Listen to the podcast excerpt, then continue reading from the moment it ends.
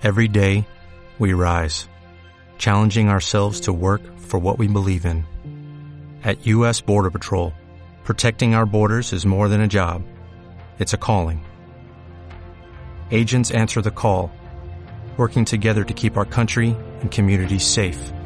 If you're ready for a new mission, join U.S. Border Patrol and go beyond.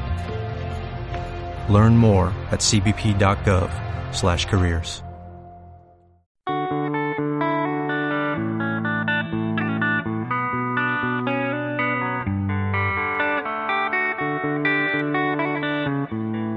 Hola, yo soy Luis. Yo soy Pablo. Esto es Sano, Fuerte y Feliz. Blog en el que hablamos de nutrición, deporte, hábitos de vida saludable y cómo planificarte para llevarlos a cabo.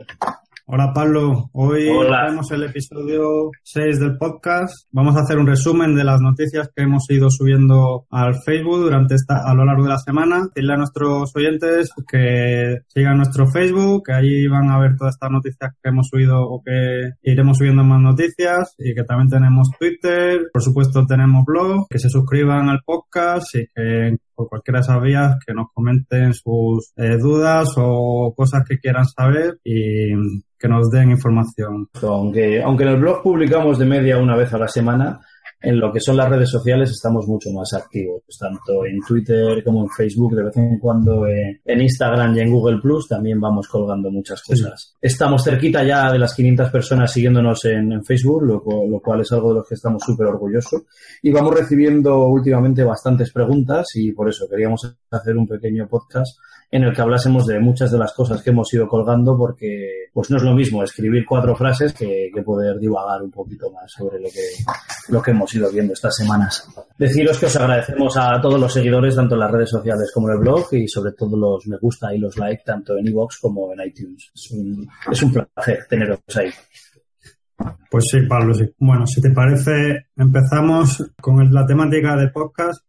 Yo quería empezar con un estudio sobre el ayuno, porque el otro día nuestro amigo y compañero Luis Andés subió en su videoblog de YouTube un estudio sobre el ayuno. Eh, pondremos enlace al artículo en, la página web, en nuestro blog. Es un estudio en el que el ayuno era un ayuno de un día sí, un día no, eran días alternos, un día se comía y otro día no y en el que los sujetos que cogían para el experimento los dividían en cuatro grupos. El primer grupo hacían tanto ayuno como eh, alterno como ejercicio de resistencia, luego otro grupo que solamente hacía ayuno de alternos, otro tercer grupo que hacía solamente ejercicio. Y luego un cuarto grupo que era el grupo control, que ese ni hacía ejercicio ni ayuno, ni ayunos un estudio que duró 12 semanas y la conclusión del estudio es que el ayuno en días alternos junto al ejercicio físico que era una buena estrategia efectiva para personas con obesidad. Eh, esa era la conclusión del estudio. Eh, yo lo que a mí me llamó la atención, entre grupo 2 y 3, o sea, los que el grupo 2 recordar que era los que eh, practicaban ayuno intermitente, un día sí, un día no, y respecto a los del grupo 3, que eran los que únicamente hacían ejercicio, obtuvieron mejor resultado el grupo 2, el de los ayunos. O sea que en este caso se podría decir que la dieta, la alimentación ganó al deporte. En, bueno, en este caso, hablando en concreto de, de la pérdida de peso, que siempre hay mucho debate de qué es mejor, si la alimentación o, o dieta o, o deporte. Hombre, yo creo que, a ver, que lo que es la pérdida de peso te la va a dar sobre todo la alimentación, una mejora en la alimentación. Por mucho ejercicio que hagas, a no ser que lo llevemos a niveles extremos, vas a perder más peso, peso global, ¿eh? Hablamos de agua, de grasa, pero sobre todo de, de grasa, eh, haciendo dieta que haciendo deporte. Suele ser más fácil recortar a calorías ingeridas que quemar esas calorías ya ingeridas. Sí, digamos que si tú tienes un extra calórico a base de, no sé, por ejemplo, hamburguesas, es muy difícil compensar esas hamburguesas con una hora de spinning. O sea, lo que está claro que primero deberíamos de recortar esas calorías porque luego quemarlas es muy difícil. Sí, muchas veces el ejercicio, o sea, el ejercicio es lo que hablamos. eh, eh, la nutrición te da la, la salud y el ejercicio la felicidad. El ejercicio se te va a venir muy bien y a la larga posiblemente pierdas peso, pero a corto plazo es más fácil recortar de lo ingerido que por lo quemado. Sí, sí. Sí, estamos hablando de pérdida de peso, simplemente. Ya Sí. entramos en otros valores, está claro que el ejercicio es importante. Sí. Luego tenemos otro estudio que hemos visto que es estudio de ayuno en ratones. A ver, partiendo de que los ratones no son humanos y los humanos no son ratones y que pero también hay que decir que es más fácil obligarle a un ratón a decir cuándo vas a comer que, decírselo a un humano. Sí. y en la proporcionalidad de vida es más fácil hacer un estudio a largo plazo en ratones que en humanos. Pero bueno, hay que salvemos las distancias, ¿vale? ¿Qué hicieron? Cogieron dos grupos de ratones y les dieron exactamente la misma comida y la misma cantidad de comida. Se los permitieron comer durante todo el día y al otro en una pequeña, en un pequeño hueco de tiempo, una ventana que llamamos de nueve horas. ¿Qué pasó? que los que tenían restringido el tiempo en el que podían comer acumularon menos grasa corporal, suponemos que estaban en, en un entorno hipocalórico que los que pudieron comer durante todo el día. Pero es que el estudio va más allá. Eh, coge y a los que tienen durante un tiempo restringido lo que pueden comer, cantidad de calorías, sino que les permite comer lo que se llaman adivium o adivitum, ya no me acuerdo cómo lo mm, llaman, pero pueden comer lo que les apetezca. Y esos ratones, la comida, habiendo comido mucho más que los otros, engordaron mucho menos. Es decir, la restricción, la limitación de la disponibilidad de alimentos, es decir, puedes comer lo que quieras o comer la misma cantidad, pero restringir unas horas parece ser que además de, de otros beneficios que veremos más adelante, como ayuda a no engordar o incluso ayuda a adelgazar, aunque comas más calorías. Parece ser que a nuestro cuerpo le sienta muy bien, bueno, sobre todo al de los ratones, sí.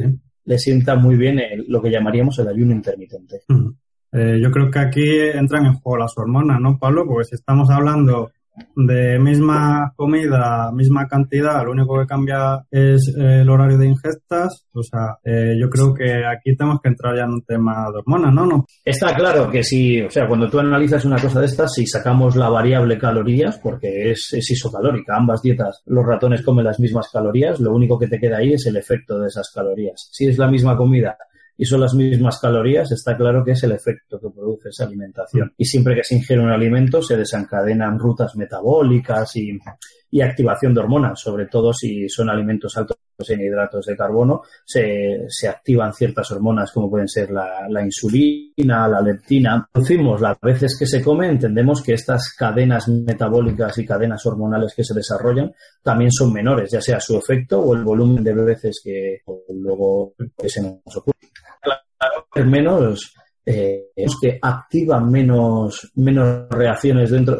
dentro de tu cuerpo que, te hacen a el poder perder peso, el poder engordar menos. Mm. Vale, la siguiente noticia es eh, el ejercicio protege frente al cáncer. Esto, lo que hemos subido al Facebook es una foto, debajo de la foto se ve la fuente. Paper publicado en la revista Cell y los autores son Ana Ruiz Casado, Asunción, bueno, pondremos un vínculo al paper. Y lo que tenemos en el Facebook pues es una gráfica con el resultado del paper pues donde efectivamente pues hay una serie de cánceres y la disminución del riego, pues desde, mira, pues estoy viendo por ejemplo el que menos protege, digamos, que solo aumenta un 10%, y viene a ser el cáncer de próstata, pero por ejemplo eh, un cáncer de pulmón, pues hasta un 24% que protege, el cáncer de colon, pues hasta un 24%, pues, y pues eh, hay bastantes cánceres aquí, el de páncreas, el ovario, el de pecho. para, mí, para mí son espectaculares estos datos, porque aunque solo sea un 10% la disminución del cáncer de próstata, no sé si era ahora mismo ya el número 2 de cáncer en hombres, por ejemplo. Mujeres no, por supuesto, pero pero, o sea, si empiezas a preguntar a los hombres que hay a tu alrededor a partir de 60 años, te, asombraría la cantidad de gente que o ha sufrido un cáncer de próstata o tiene una bueno, prostatitis benigna o tiene el cáncer de un pequeño tumor, el cáncer de próstata encapsulado o se lo han quemado con nitrógeno. Hay miles de opciones, pero es una barbaridad la de gente que ha pasado. Para mí el, el estudio es espectacular y sigue es lo que hablábamos, eh. tienes que ser feliz y tienes que hacer deporte y todo va ligado. Y si no tenías suficientes motivos, aquí tienes otro. El tema de próstata, ya que lo sacas, eh, creo que el tema es que eh, es un poco teoría esto, que parece ser que no estamos preparados para vivir tantos años y entonces hay algunos órganos que digamos que llevan peor esa mayor esperanza de vida y entonces la próstata es uno de los que peor se ha adaptado ese aumento de la esperanza de vida. Y pues eh, parece ser que si todos vivimos más o menos una edad prudente, eh, llegaremos a desarrollar con bastante probabilidad un cáncer de próstata. Otra cosa es que sea maligno, o sea, muchas veces es una cosa benigna y nos acabamos muriendo pues de otra cosa, o simplemente de vejez. Sí, o sea, yo, yo puedo hablar, no en mi caso personal, pero sí en familiares, de hecho yo es algo ya controlo. Y, hay muchos, hay muchos. Y algunos están operados y otros es lo que hablamos, lo tienen encapsulado porque picación o con quimio o con radio se lo dejan ahí, no crece, no se desarrolla y no se vuelve invasivo, sabes que no te va a matar. Es decir, si tienes uno que no es demasiado agresivo, pues te va a acabar matando otra cosa, ya sea cualquier enfermedad degenerativa o, o lo que decía antes, morir de viejo. Sí, o incluso, o incluso otro tipo de cáncer. Ojo, otro tipo de cáncer, sí, perfectamente, porque vamos, es, es brutal. También está claro que, que cuando se desarrolla el cáncer de próstata, muchas veces ya lo que sería el aparato reproductor no está a pleno funcionamiento. Igual es lo que, lo que tú dices, que, que el cuerpo ya no está centrado en regenerar o en invertir energías en, en esas zonas porque porque no está, no está sacando todo el rendimiento que debería sacar. Digamos, puede ser. La vieja frase, ¿no? De aquel órgano que no se usa se atrofia, ¿no? Claro, claro, ya no sabes si fue antes la, gallina o el, el, huevo, pero sí. está claro. empiezan disfunciones, empiezan problemas en la misión y puede haber mil cosas. O sea, está, está en una zona muy llena de órganos la próstata la prueba está que cuando ves los cánceres está el cáncer de colon, que está allá al lado, el cáncer de próstata, el cáncer de vejiga, el cáncer de, estómago, está todo en esa zona. Y eso sin meternos con el de pulmón, que lo tienes 20, 30 centímetros más para arriba. Bueno, en resumen con esta noticia, eh, pues que eh, es importante hacer ejercicio físico por muchas razones, pero otra más es por eh, tener menos probabilidad de padecer un cáncer además a mí esta noticia me gusta porque hace poco, bueno, hace varios meses salió una noticia diciendo que si el cáncer, que si muchos eran aleatorios, que no se sabía el origen. Y yo, bueno, y dije, bueno, a ver, que no se sepa el origen no significa que sea aleatorio o no. Claro. Que a veces pensamos que sabemos todo y lo que es desconocido ya lo llamamos aleatorio. No, aleatorio no, es que simplemente todavía no, conocemos todos los datos, todas las variables. está claro, ni, ni teníamos toda la información. La prueba es que ahora que se está investigando y descubriendo cosas en epigenética, lo que antes decías, el cáncer me lo ha producido el entorno, ahora sabes que el entorno, ¿cómo te lo ha producido? ¿Vale? Te ha activado las metilaciones en algunos genes que lo que hacen es desarrollarte cánceres, cánceres u otras enfermedades. Entonces, muchas veces el, es un desconocimiento temporal. Según se vaya avanzando, pues sabremos que, que, por estar sentado, pues igual se me está acumulando o no llegando irrigación a ciertos sitios y estoy favoreciendo el atrofiamiento de unos músculos o incluso la acumulación de toxinas o, lo que sea. Estoy seguro que según se avance sabremos muchas más cosas, pero, pero lo que está claro que, que moverse, por lo menos para el cáncer, nunca va a ser malo. Ya, Para el riesgo de lesiones es otra cosa.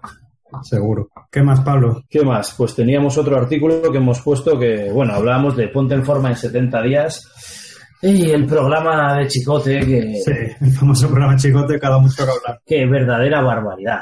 O sea, ya, ya no sé ni por dónde cogerlo. Creo que hay unas cuantas críticas ya en internet, pero es que es, sí. A ver, ese es el típico programa americano españolada. Claro, claro. O sea, faltaba pajares exceso ahí.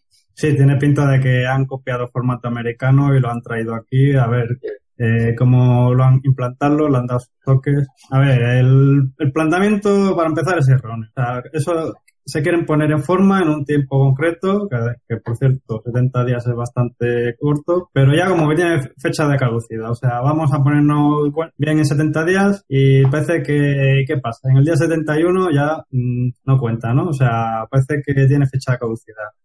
Y, a ver, ponernos en formas o llevar un estilo de vida saludable, pues es que debería de ser algo que deberíamos de llevar siempre, no 70 días ni 71 y no pensar en voy a ponerme guapo para el verano. No, o sea, hay que cuidarse los 12 meses del año, señores. O sea, te puedes pegar un festival el día de Nochevieja, te puedes pegar un festival el día de Navidad, pero hay que cuidarse, lo importante es cuidarse el resto del año. Y, sí, dime, Pablo. llamado Cambia tus hábitos en 70 días y vamos, nos hubiesen ganado a todos. Claro, claro, muy bien dicho, Pablo.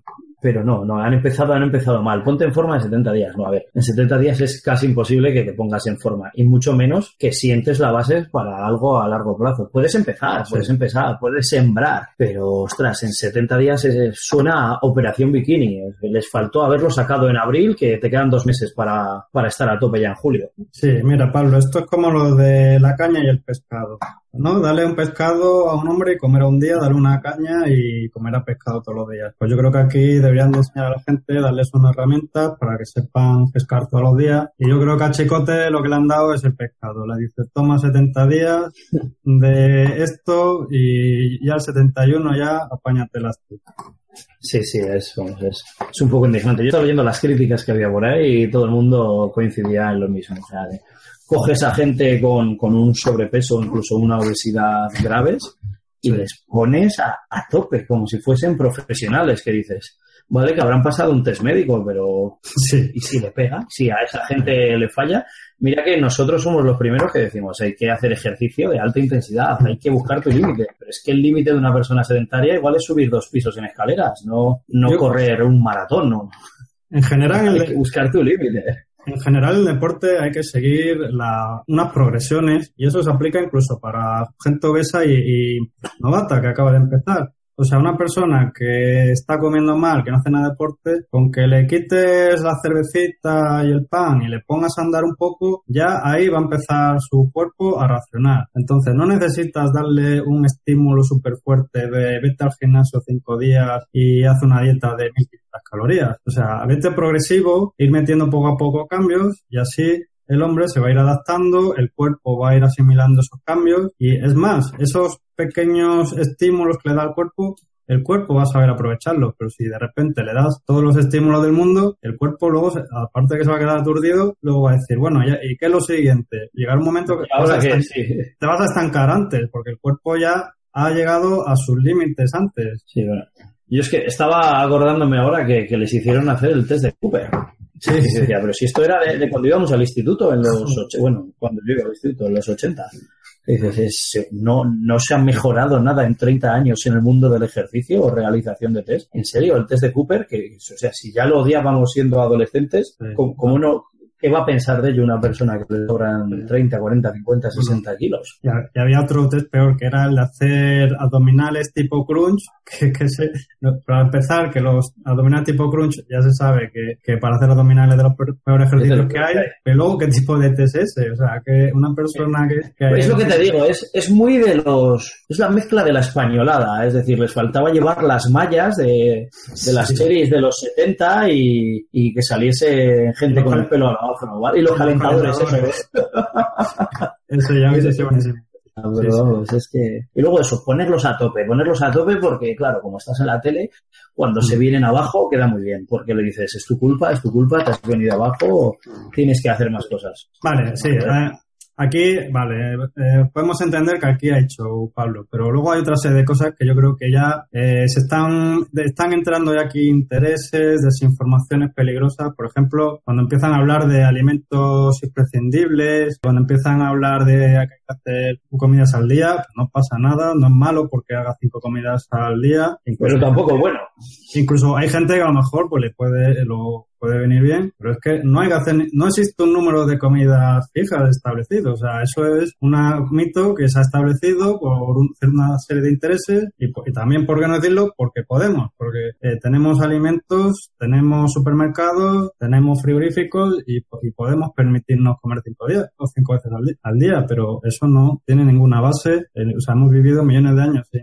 frigoríficos, sin supermercados y estoy seguro que nuestros antepasados no hacían cinco comidas, no vaya a ser que, que se fueran a morir, si no, no habríamos llegado hasta aquí. No, no, claro. Y mira lo que hemos visto en ratones, que cuando se hacen menos comidas eh, empieza a haber beneficios. Sí, sí. Está claro que si vienes de una, o sea, un sobrepeso extremo, por decirlo de una forma, y una relación con la comida, con ansiedad y, y que comes por atracones, pues igual el, el mantener un volumen de comida constante puede hacer que no te pegues esos atracones o que no te pegue la ansiedad. Pero como lo tengas mal planificado, te empiecen a meter comidas ultraprocesadas, lo único que vas a estar es odiándote todo el día porque tienes hambre pero no quieres comer, pero te toca comer, pero te quedas con hambre en esta comida, no te toca comer hasta dentro de tres horas. ¿Tú te imaginas decir, no, no, ahora tengo que comer porque tengo que comer? Ostras, comer sin hambre eh, se puede hacer, pero no es lo más agradable. Lo bonito que es comer con hambre es Sí, y aparte ponen alimentos imprescindibles en el desayuno, que ya entramos en lo típico. Pues sí, cereales, lácteos desnatados y, y, un zumo. O sea, imprescindibles por quién, que lo dice, cómo, por qué. Mira, hablando de lácteos desnatados, esta semana también colgamos un artículo que había relación lácteos desnatados y Alzheimer, así que sí, es verdad. imagínate lo bueno que es el lácteo desnatado en general. El, no, perdona, el Parkinson, lácteos desnatados. Parkinson, eso, eh, era el Parkinson. Eh, era lácteos desnatados y estatinas asociados a mayor riesgo de Parkinson, que además son dos Claro, estudios, sí. no, son dos estudios, no solo uno. Eso, y, y van muy a la par. O sea, una persona con sobrepeso, si ha ido a un médico, estoy seguro que está también con estatinas. O sea, está, están entrando ya en el círculo, en el Sí, círculo sí. vicioso del que es imposible salir. Claro, lo han dicho. Tienes el colesterol alto, pues vamos a empezar por quitar grasas, o sea, lácteos sí, pero desnatados, y vamos a dar estatinas, y claro, ya te estás jodiendo el colesterol. Bueno, Pablo, yo creo que, que nos estamos metiendo en un tema que da para un podcast entero, y, pero claro, ¿qué pasa? Que te estás jodiendo el cerebro, porque el cerebro, Sí. El, no recuerdo si algo así como el 70% o más es, es grasa, entonces, Es grasa, sí. Y luego lo que, lo que vimos en. No sé de quién era el artículo, pero que decía que el cerebro producía la mayor parte de. No me acuerdo de qué era, de, de su energía a partir de grasa y solo una minoría la produce a partir de, de azúcar. ya, claro, sí, sí. Pues es, es colesterol, o sea, quiero colesterol, quiero colesterol, necesito colesterol. Pero bueno, uno de los puntos que para mí más daño tiene el artículo de Chicote o el programa de Chicote es que aunque al principio sí que hablaban de masa magra, masa grasa, líquido, según avanzaba el programa era peso, peso, peso, peso. O sea, si uno ahí se llega a ver, llega a haber llegado hiperhidratado eh, con los depósitos de glucógenos a tope y al día siguiente hubiese entrado en cetosis, que puede perder 10 kilos en 2-3 días, una persona, una persona con sobrepeso, vamos, se hubiese llevado un premio. Y esa persona lo único que ha hecho es deshidratarse. Bueno, que si hubiese entrado en cetosis ya estaría bien encaminado, porque es una herramienta bastante buena, pero, Sí. pero le hubiesen dado un premio cuando acabas de perder agua. Sí, exacto. Lo único En fin. que eso también dedicaremos podcast al tema, Pablo, Sí. hablar de- del glucógeno y la cetosis. Bueno, y también eh, hemos publicado, bueno, esto es un artículo de Fines Revolucionario, de, eh, bueno, el autor es Marco Vázquez, eh, para Pablo y para mí este señor es muy bueno. A mí particularmente me abrió el camino de, de- de que desaparecieran muchos mitos y el artículo pues habla de los telómeros, de la telomerasa y bueno, el que, el que vamos a dejar enlace en, la- en el blog. Resumiendo, muy muy resumido, pues qué cosas ayudan a envejecer, o sea, si quieres cuidar tus telómeros, evita cosas que ayudan a envejecer. ¿Qué cosas ayudan a envejecer? Fumar, obesidad, bebidas azucaradas, insulina elevada, sedentarismo, falta de sueño, contaminación, estrés.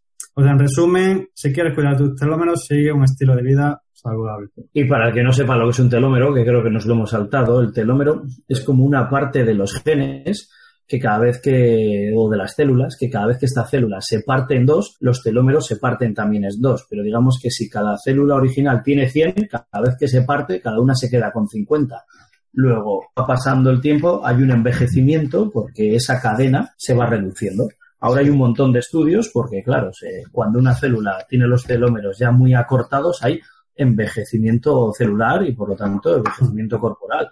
Y se están haciendo estudios con astronautas, que, con gemelos astronautas. Uno fue a la Luna, al espacio, y el otro se quedó en la Tierra y los telómeros han cambiado. O sea, Sí. los telómeros es algo que está a la orden del día porque nuestra esperanza de vida ya no son 40, 50 o 60 años. O sea, hay estudios que dicen que posiblemente hay personas hoy en día vivas que llegarán a los 150 años. Sí, sí. A ver, eh, retomando un poco lo que decías tú, los telómeros podríamos pensar que es el reloj de arena biológico que tenemos todos dentro, ¿no? Que Sí, y cada vez que una célula madre se divide en dos, los telómeros se van acortando y llega un momento que si se quedan muy cortos los telómeros, digamos que es el síntoma de, de tu vejez, digamos, ¿no? O, sí, el envejecimiento celular. el envejecimiento, exacto, exacto. Y la telomerasa, ¿no? Que podríamos decir que eh, el elixir de la juventud, tal vez, es la enzima que es capaz de regenerar los telómeros, ¿no?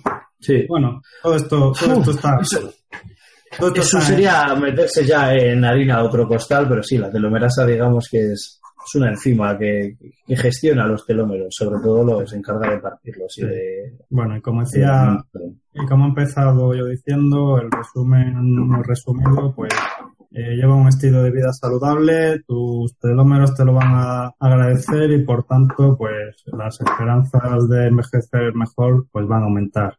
Y bueno, siguiente estudio. Ha salido un estudio sobre huevos y crecimiento en bebés. Tiene huevos. A bebés de 6 a 9 meses que, que tomaban un huevo al día, mejoraba su crecimiento y tomaban menos azúcar. Sí, Y el estudio, bueno, entramos en un, en un ámbito difícil, porque hay mucha gente que la introducción del huevo en los bebés le da como un poco miedo, sobre todo por las alergias. Yo, vamos, tengo dos hijas y una de ellas tuvo problema con el huevo y ha sido, ha sido un follón, pero en cambio la otra, desde que le introdujimos el huevo en la alimentación, ha estado cenándose, pues diría que mínimo 3, 4 días a la semana dos huevos desde que era muy bebé. Vamos, creo que ha sido lo mejor que pudimos hacer. Es, es un alimento súper completo. Y, y- y toma menos azúcar. Yo no sé si es porque estamos muy concienciados en casa para que se tome menos azúcar, pero el umbral de dulzor de mi hija es más bajo que el, que el de la gente de alrededor. No sé si es por el huevo o es por el complemento de la alimentación, pero vamos, yo estoy seguro que sí, bueno, y luego Pablo, para cualquier niño sin alergia podría ser uno o dos huevos. y luego Pablo, lo que hablas de las alergias, bueno, que te puede pasar con los huevos, que te puede pasar con la miel, con la leche, con los frutos secos, o sea, tampoco vamos a criminalizar los huevos por darle una niña está claro. que a un bebé le, le- le provoca una alergia a un huevo. De hecho, la, la introducción de alimentos en niños es, es una fiesta, porque aquí te dicen no metas frutas tropicales, haces un viaje por el sudeste asiático y los niños según han nacido están chupando mancos. Van mordiendo un mango y una piña, que aquí lo metes cuando ya no te queda otra fruta que meter. Entonces, depende mucho del país, de la cultura y del pediatra.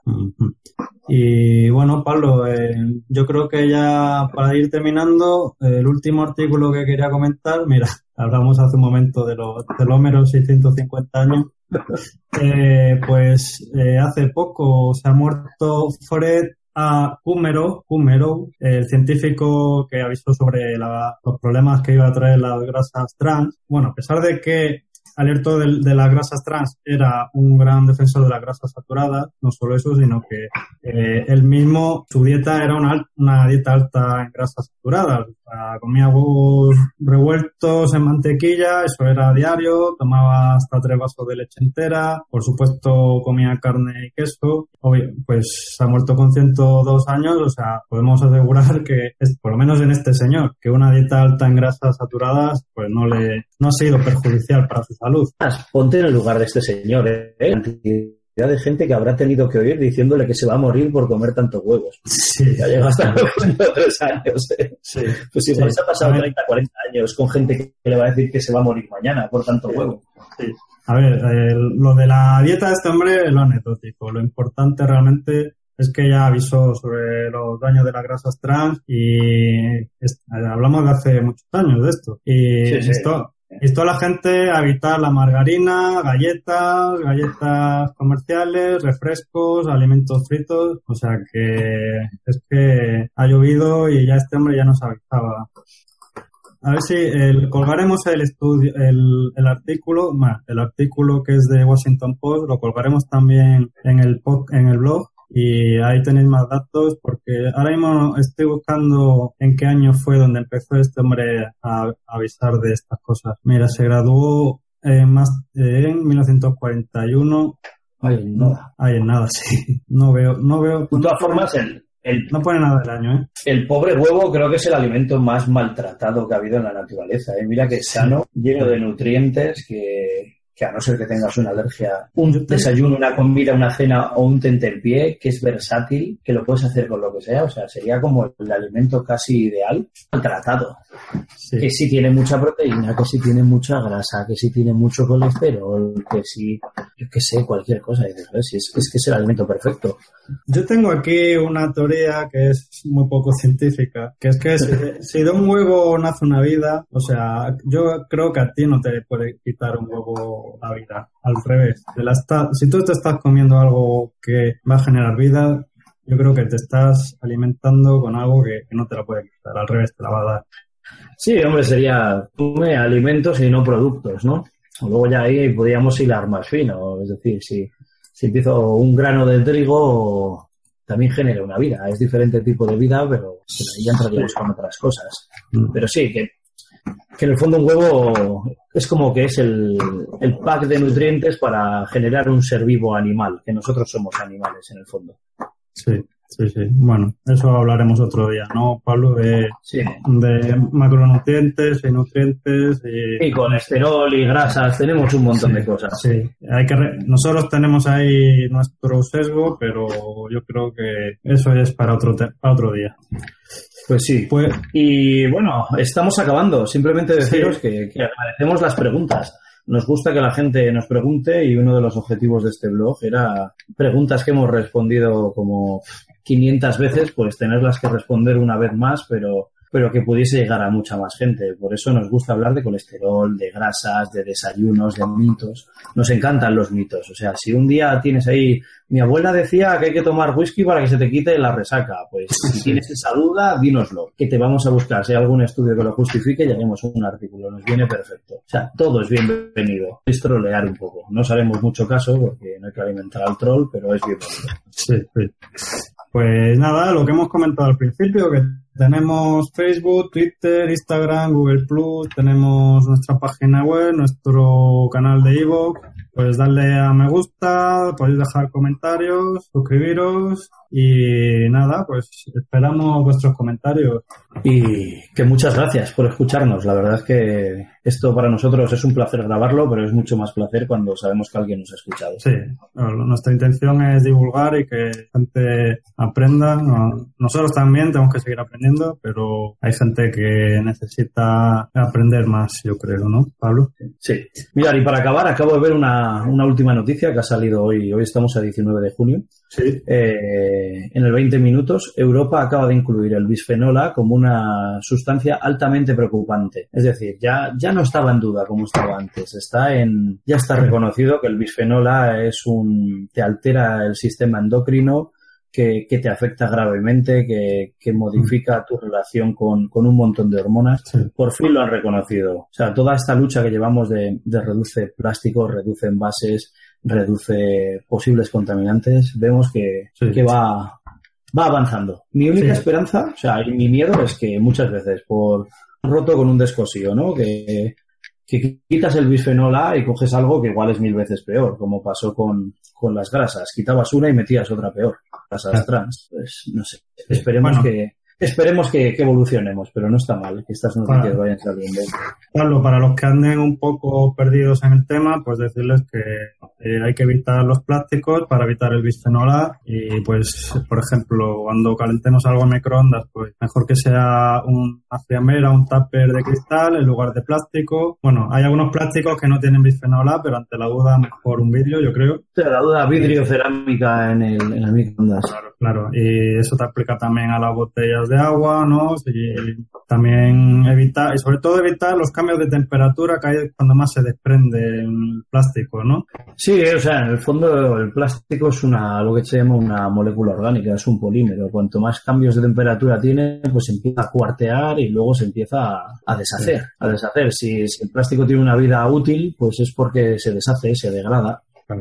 Sí, pero quiero decir, Pablo, que si cogemos una botella de agua y la metemos en el congelador, luego la metemos en el coche y le está dando el sol a la botella, pues eh, lo normal es que esa botella pues eh, se degrade antes y libere más bisfenoles. Sí, sí. Eh, bueno, O entonces... sea, en cuando caso- ves una etiqueta, pone conservar en lugar fresco y seco. Por lo tanto, humedad, luz y calor van a acelerar la degradación. Y si es un plástico, más todavía. De 20 años y mirar cómo está por dentro los plásticos mismos. Nada, Pablo, en la página web, eh, en el artículo del podcast, donde publicaremos el podcast, pues dejaremos también enlace a todo esto que hemos comentado, por si alguien quiere consultar los papers, los artículos, o el artículo de Fines Revolucionario, o el del señor este que ha vivido hasta los 102 años una dieta alta en grasa saturada, y que se pasen también a, si quieren algún enlace en concreto, ya saben dónde lo pueden encontrar. Pues Pablo, un abrazo. Un abrazo, Luis. Hasta luego. Sigue trabajando para tener un cuerpo sano, fuerte y feliz. Sí, y eso para todos nuestros clientes. A cuidarse. A cuidarse.